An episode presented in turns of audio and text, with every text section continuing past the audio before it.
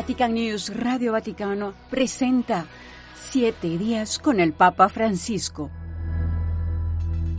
Bienvenidos al programa Siete días con el Papa Francisco. En Radio Vaticana y Vatican News le saluda el padre Joan Pacheco. Repasemos eh, algunos de los textos del Santo Padre de esta semana, que por supuesto nos invitan a la reflexión, a vivir la centralidad de nuestra vida cristiana en Jesús, en la oración y en el prójimo.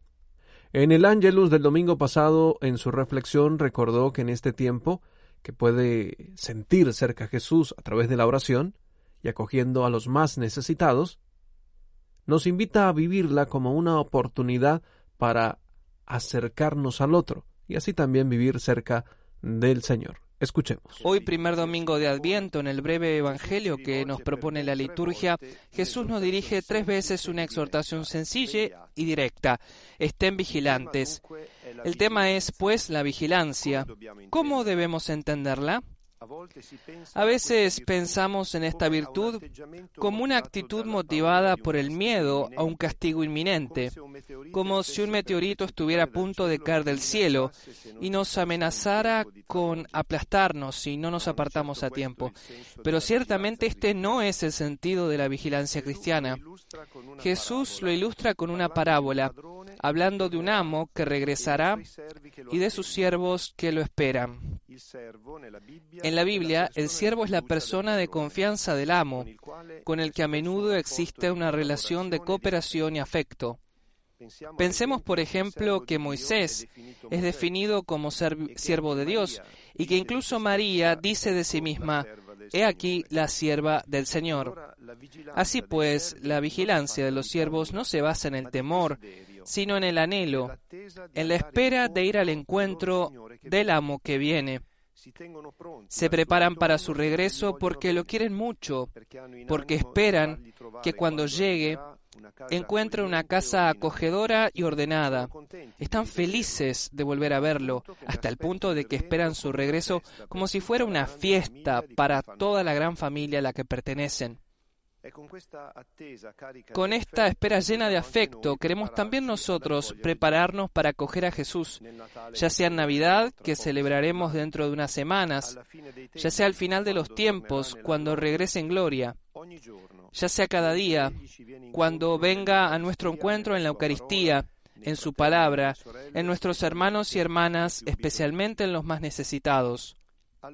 Por eso, de modo especial durante estas semanas, preparemos con esmero la casa del corazón para que esté ordenada y sea acogedora. Vigilar, de hecho, significa estar con el corazón preparado.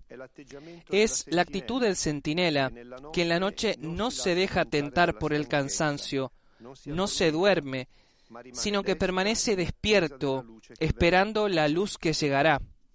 El Señor es nuestra luz y es bueno preparar el corazón para cogerlo con la oración y para hospedarlo con la caridad, los dos preparativos que, por así decirlo, lo hacen sentirse cómodo. A este respecto, se cuenta que San Martín de Tours, hombre de oración, después de dar la mitad de su manto a un pobre, soñó con Jesús vestido precisamente con esa parte del manto que había dado. He aquí un hermoso programa para el Adviento, encontrar a Jesús que viene en cada hermano y hermana que nos necesita y compartir con ellos lo que podamos, escucha, tiempo, ayuda concreta. Queridísimos, hoy nos hace bien preguntarnos cómo podemos preparar un corazón acogedor para el Señor. Podemos hacerlo acercándonos a su perdón, a su palabra, a su mesa, encontrando espacio para la oración, acogiéndolo en los necesitados. Cultivemos su espera sin distraernos con tantas cosas inútiles y sin quejarnos todo el tiempo sino manteniendo el corazón vigilante, es decir, ansioso de Él, despierto y preparado, impaciente por encontrarlo. Que la Virgen María, mujer de la espera, nos ayude a acoger a su Hijo que viene. También en la catequesis de esta semana, el Santo Padre reflexionó sobre la alegría del Evangelio. En el texto Francisco se detiene en el don del Espíritu Santo que debe animar todo celo apostólico. Completa así la serie de catequesis del anuncio del Evangelio, que es alegre, universal y actual, pero sobre todo añade debe realizarse en el Espíritu. Cari fratelli e sorelle, Queridos hermanos y hermanas, en la catequesis pasadas hemos visto que el anuncio del Evangelio esa alegría es para todos y va dirigido al hoy. Descubrimos ahora una última característica esencial. Es necesario que el anuncio suceda en el Espíritu Santo. De hecho, para comunicar a Dios no basta la alegre credibilidad del testimonio, la universalidad del anuncio y la actualidad del mensaje. Sin el Espíritu Santo, todo celo es vano y falsamente apostólico. Sería solo nuestro y no traería fruto.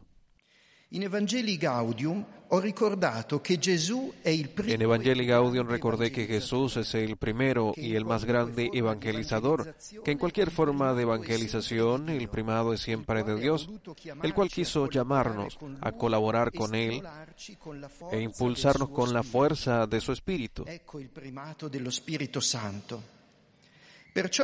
Este es el primado del Espíritu Santo. Por eso el Señor compara el dinamismo del reino de Dios a un hombre que echa el grano en la tierra. Duerma o se levante de noche o de día, el grano brota y crece sin que él sepa cómo.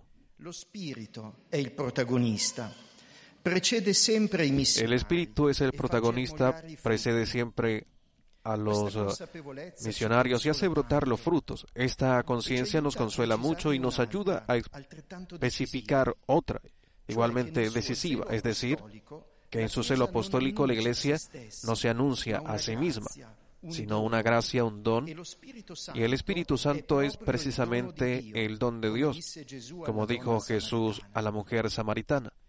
Il primato dello Spirito non deve però indurci all'indolenza. Pero el primado del Espíritu no debe inducirnos a la indolencia. La confianza no justifica la retirada.